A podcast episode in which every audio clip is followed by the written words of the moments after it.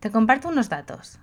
351 páginas es el tráfico que hemos conseguido que llegue desde Pinterest a una web de un total de 4.800 páginas vistas. 972 es el total de páginas que han llegado desde Pinterest de un total de 9.038 y 438 de un total de, 300, de 3.950. Estos últimos datos son los de mi página web, o sea, en los últimos 28 días la web de Salto en Digital ha tenido 3.950 visitas, siendo 438 de esas páginas vistas provenientes de tráfico de Pinterest. ¿Vale? Estos son los datos de una estrategia de contenidos en orgánico en Pinterest, ¿vale? Como te he dicho, de dos de mis clientes y los míos propios. ¿Y qué se necesita para que Pinterest te funcione? Bueno, pues esto es de lo que te voy a hablar en el episodio de hoy, ¿vale? Para que Pinterest te funcione, se necesita una web que funcione, una estrategia detrás y crear y publicar contenido de calidad. Además de esto, te voy a hablar de esa página de aterrizaje a la que están llegando ese tráfico en Pinterest, es decir, a las 351 páginas que se han visto en una web, el 972 en otra, 438 en mi caso. ¿Te quedas conmigo? Bienvenido a ¿Qué porras estoy haciendo? El podcast de comunicación estratégica y marketing online para todas las marcas que quieren comunicar mejor para vender más donde te encontrarás con tips, historias, inspiración y mucha creatividad para que logres comunicar tu negocio con mucho amor y con mucha cabeza. ¿Estás preparado? Aquí comienza ¿Qué porras estoy haciendo? con María Salto. Hola, te doy la bienvenida al episodio 134 del podcast de comunicación estratégica ¿Qué porras estoy haciendo? Yo soy María Salto de la agencia Pineando y de Salto en Digital y hoy vamos a responder a la pregunta de ¿qué porras hago para que Pinterest me funcione? Pero antes de comenzar, si este episodio lo encuentras útil, compártelo con algún compi emprendedor o emprendedora al que creas que le va a venir bien, alguien que tenga una tienda online, por ejemplo. También puedes suscribirte para que cada semana te avise de cada nuevo episodio y si ya me dejas unas, unas estrellas o una valoración, pues seremos amigos hasta la muerte. Y no sé qué le pasa a mi lengua hoy, pero bueno, bla bla bla, estrellas. Y mi gato aquí maullando, por si se ha colado y lo escuchas. Bueno, al lío. Para que una estrategia de contenidos en Pinterest funcione, lo principal es la web a la que queremos llevar el tráfico. Hoy cuando estaba mm, planificando y, preparando el guion de este episodio, ¿no? Y quería hablarte de la página de aterrizaje. Bueno, es que es súper importante eh, la página de aterrizaje si queremos que una estrategia de Pinterest funcione, ¿vale? Así que, bueno, verás que durante el episodio de hoy voy a hablar de web, pero aquí me puedo referir a una landing concreta, a una página de producto de una tienda online, a un episodio de podcast, un vídeo de YouTube y a las otras cientos de posibilidades que se te ocurran. ¿Vale? Voy a intentar hablarte de todas ellas, no worries.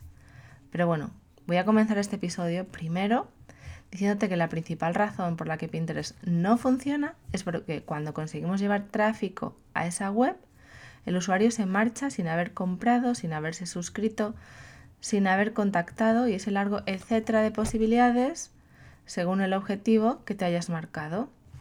Y bueno, esto es igual aquí, o sea, Pinterest igual que con cualquier acción de publicidad online.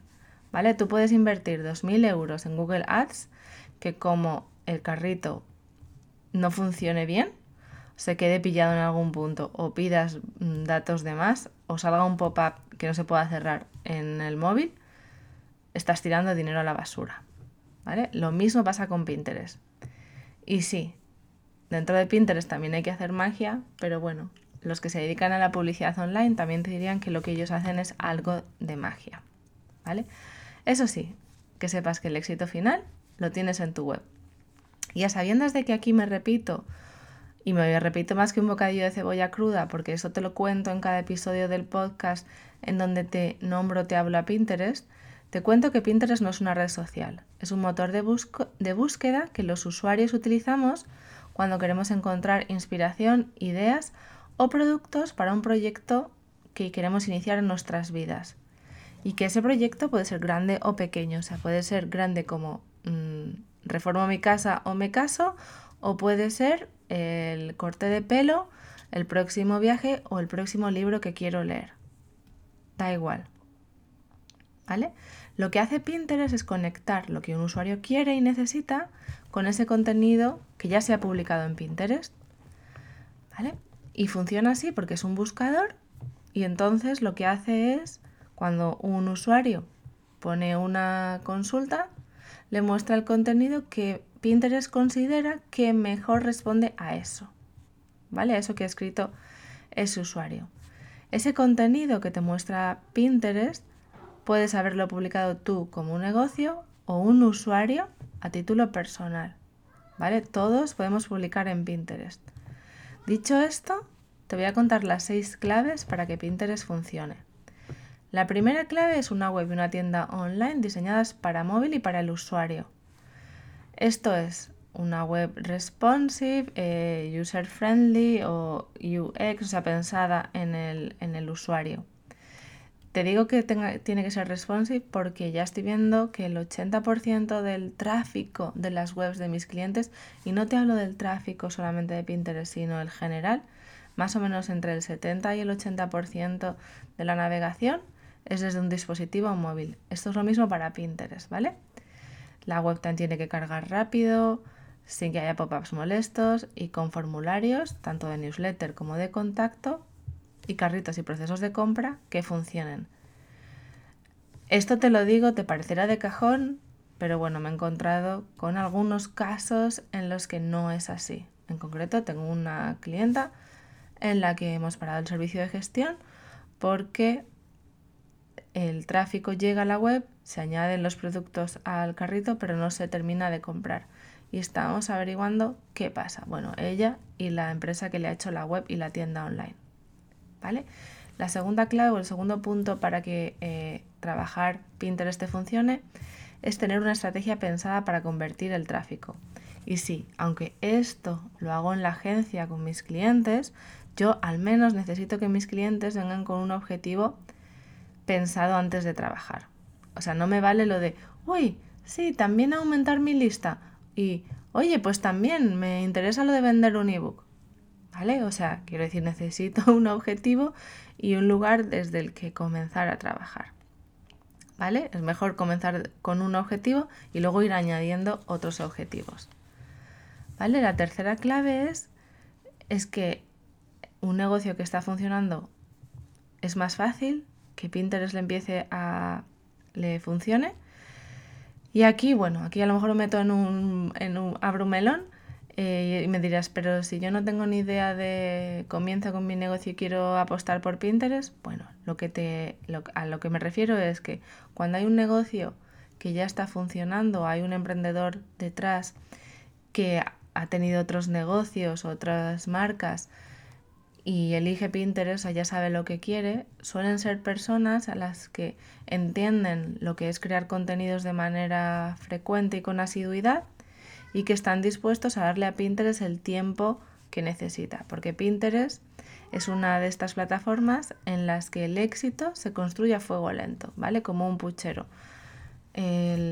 aquí, si sigo con esta analogía, la única olla a presión o olla rápida sería invertir en publicidad.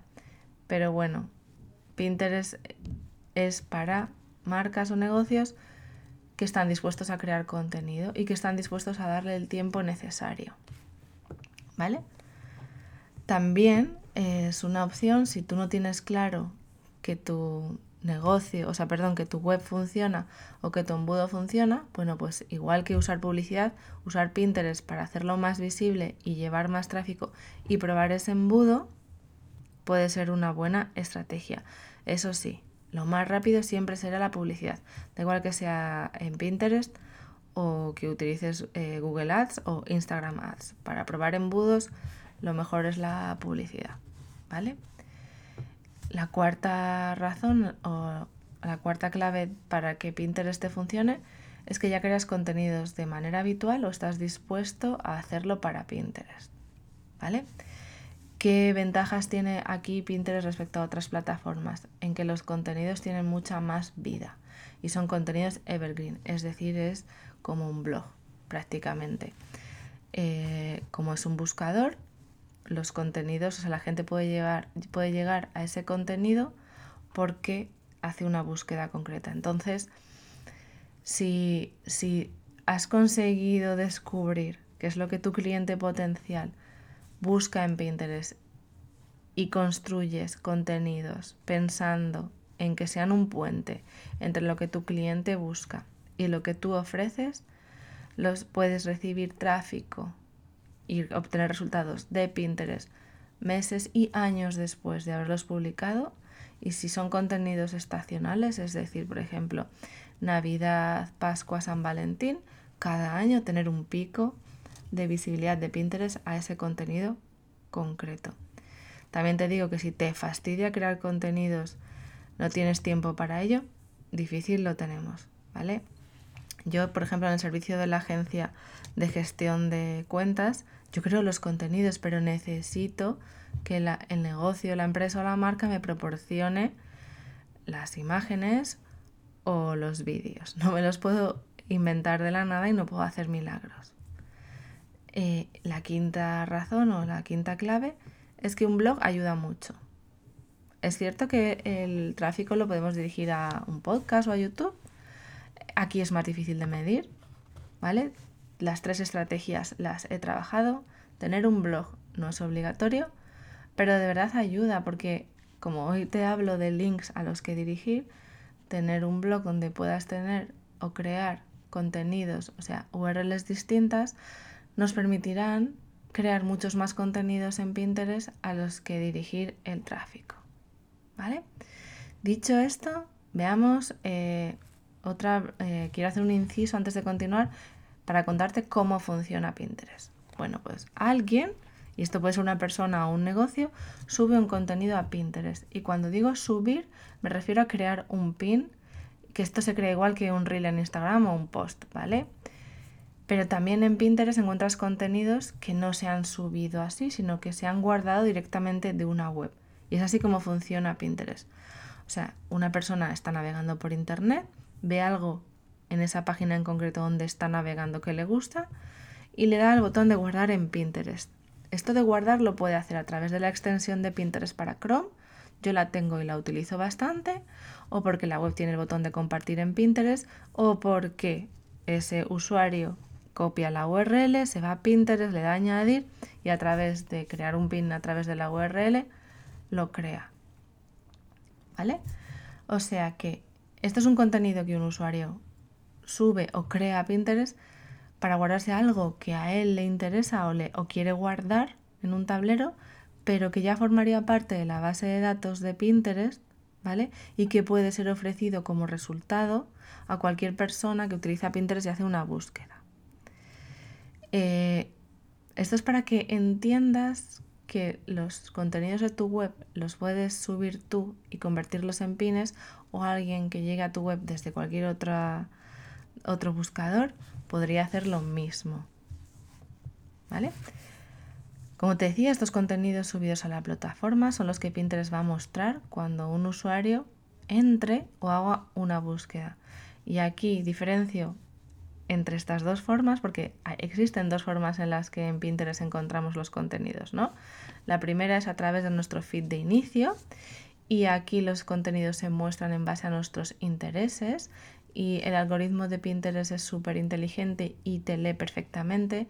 Cada vez que guardas un contenido, cada vez que haces una búsqueda, cada vez que le das a like o que haces clic sobre un contenido, bueno, pues esa información que Pinterest se va a guardar y la próxima vez que entres en tu feed de inicio verás más contenidos de ese tipo. Por eso siempre parece que Pinterest te conoce mejor que tu madre porque te va a mostrar las últimas búsquedas o los últimos intereses, las últimas cosas o temáticas en los que has mostrado interés.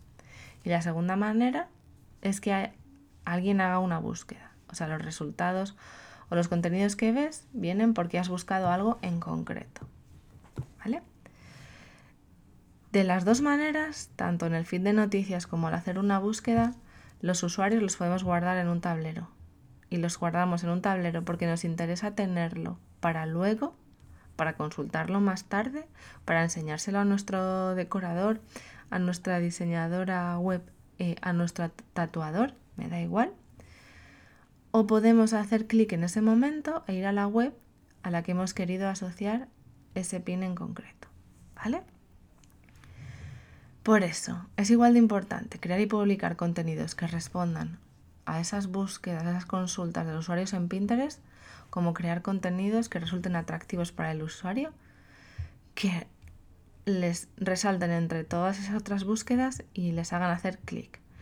Igual que esto es importante, tan importante es la landing o la página web concreta en la que aterrizará ese usuario.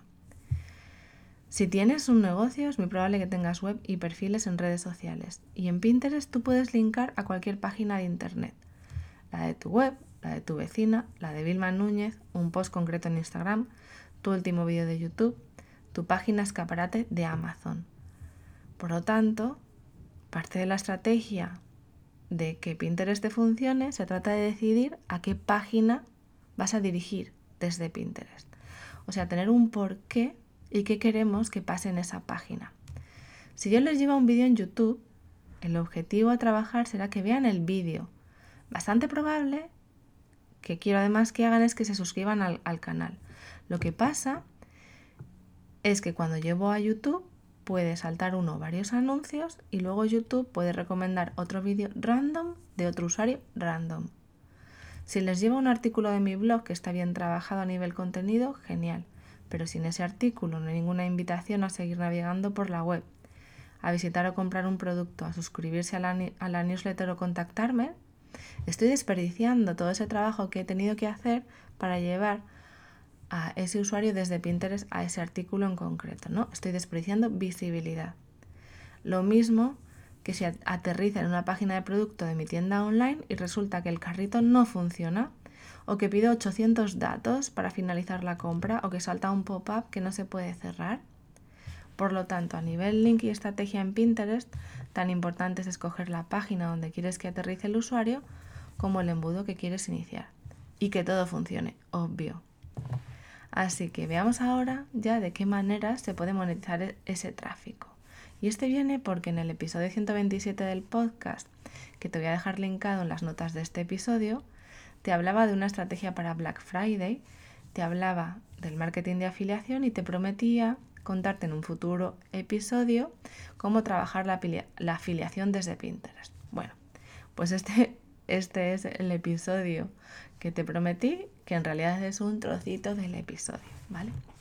Bueno, este último año, esto del marketing de afiliación, lo he visto trabajar de maneras tan espectaculares y tan diferentes, o sea, tan pensadas fuera de la caja, a emprendedoras cuyo negocio o cuyo posicionamiento no tiene nada que ver con los productos de belleza o con productos lifestyle, que he flipado. ¿Vale? Por lo tanto, me parece algo a explotar y, y a que te lo pienses porque la afiliación no significa que solo la pueden hacer las influencers y, em, de Instagram recomendando productos, ni que tú como emprendedora o emprendedor solo puedas trabajar en marketing de afiliación vendiendo productos o programas de otros emprendedores o eh, el micro que estás usando. Creo que, que, bueno, que el mejor ejemplo es Jenna Kutcher, que durante ese Black Friday, y si escuchas el episodio que te decía antes, lo verás, su estrategia fue vender todas las, cosas de lifestyle que usa y, y ganado muchísimo dinero con eso. Bueno, hecho este inciso, las seis maneras en las que puedes monetizar el tráfico con Pinterest es una, tráfico. Es decir, tú tienes un blog y monetizas por las visitas y los clics desde tu web. ¿Vale? Puedes monetizar a coste por mil o por clic.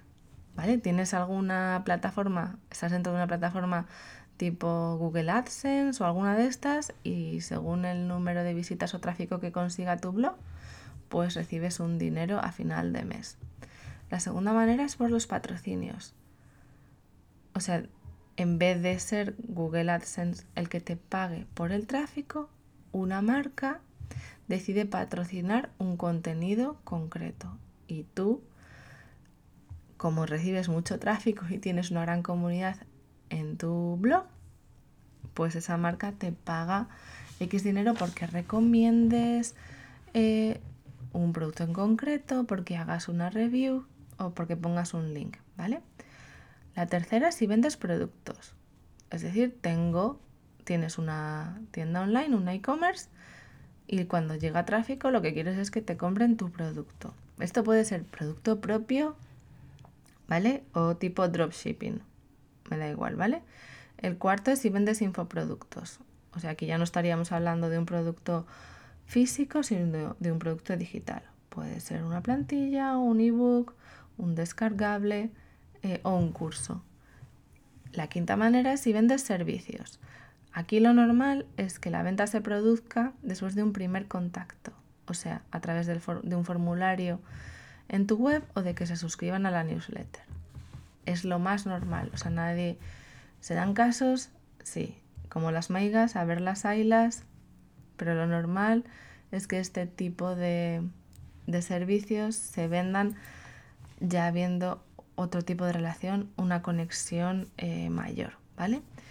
Y el sexto es que ganas dinero o monetizas el tráfico porque te llevas una comisión por cada venta que se produce desde tu web, ya sea de un producto físico, online o programa o curso, pero de un tercero, ¿vale? Esto es la afiliación y no son tus propios productos, son de un tercero. Y lo que te quería contar eh, respecto a Pinterest es que ahora trabajar o, crear una estrategia de afiliación utilizando Pinterest como multiplicador de tráfico es más sencillo. Antes en Pinterest no te dejaba linkar eh, a páginas de Amazon. ¿Vale? Ahora ya sí. Ahora puedes poner un link a una página de Amazon. Por lo tanto, esto abre el abanico de posibilidades que tienes a la hora de trabajar la afiliación con Pinterest. Lo puedes hacer de dos maneras. Tú puedes tener una página escaparate, una tienda escaparate en Amazon donde tengas tus productos o llevarles a un producto en concreto con tu link de afiliado desde Pinterest. tú creas un contenido, un vídeo donde hablas de un producto y el link en vez de llevarlo a tu web, pues lleva a Amazon y la gente que ve el, el, producto en Pinterest le gusta lo que cuentas y decide comprarlo. Es en Amazon, es sencillo, es universal, es global y tú te llevas ese porcentaje por esa venta. O lo puedes hacer con este mismo proceso, pero llevándoles primero a tu web, ampliando la información, contándoles algo más y que el link de venta a Amazon esté dentro de tu web.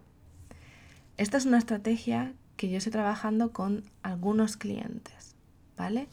Que sí que eh, debido a su otro trabajo, es decir, a por lo que ellos em, emprenden o ganan dinero, pues debido a su visibilidad y a la comunidad que han, que han creado, pues les piden mucha información sobre este producto que han visto en sus stories o les recomiendan o les piden alguna recomendación para algo que están usando o qué es esto que, te he visto.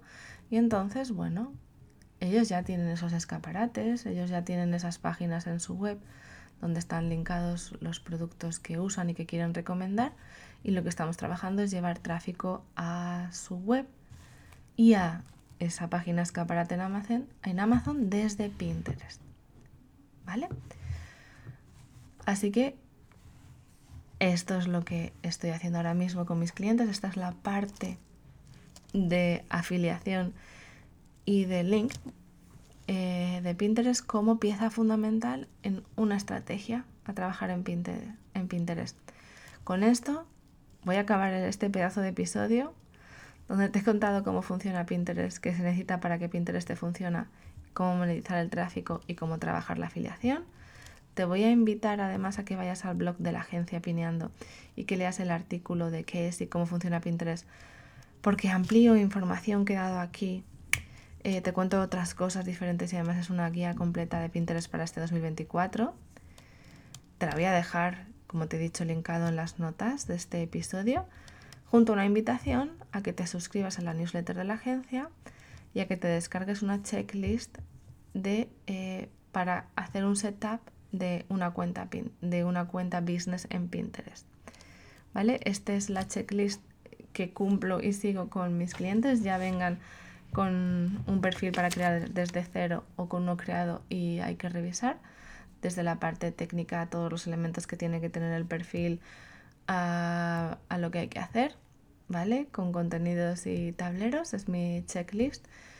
Y bueno, pues la he convertido en un lead magnet, así que si quieres saber qué es lo que debe tener una cuenta business para, en Pinterest para empezar a funcionar y que te sirva, pues te la dejo ahí, te la regalo.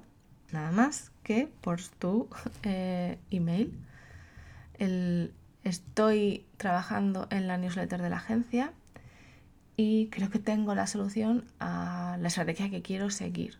Así que, bueno, dado que ya hago esto oficial y te invito a que te suscribas, pues ya tiene que ser una realidad. Así que me pongo con ello. Dicho esto, ya me despido hasta la semana que viene. Adiós. Gracias por escuchar un episodio más de ¿Qué porras estoy haciendo? Suscríbete para no perderte ningún episodio y encuentra a Salto en Digital en www.saltoendigital.com o en Instagram arroba saltoendigital.